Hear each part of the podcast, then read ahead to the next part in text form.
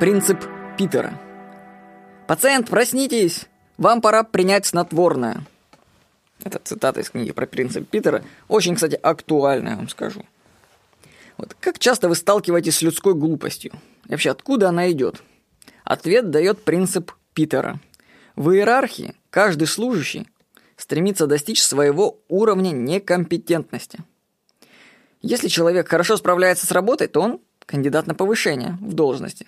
Его будут повышать до тех пор, пока он станет, правильно, некомпетентным. Ну, дальше его уже двигать не будут, потому что он некомпетентен. Но и вниз по иерархии его тоже не опускают. Свой же человек.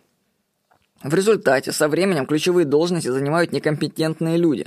Подумайте об этом. Причина некомпетентности может таиться в системе повышения по должности. Если ты хороший преподаватель, то это совсем не обозначает, что ты будешь хорошим заведующим кафедром. А если ты отличный зав кафедрой, то не факт, что останешься отличным на посту декана или ректора.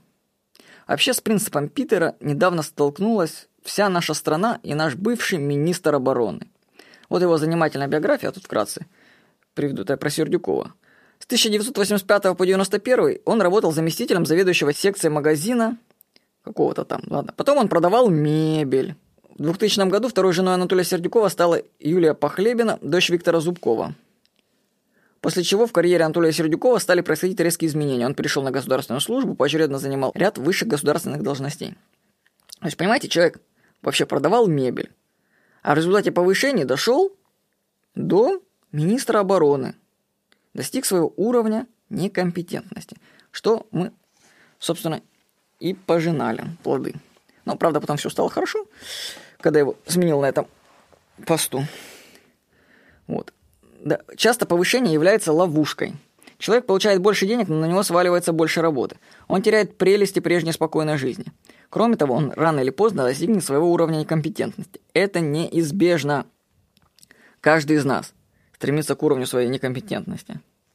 Я подумал, озвучивать свой ролик, это я стремлюсь к своей некомпетентности или нет? Сохранить компетентность можно, отказавшись от повышения развиваясь в пределах своего уровня.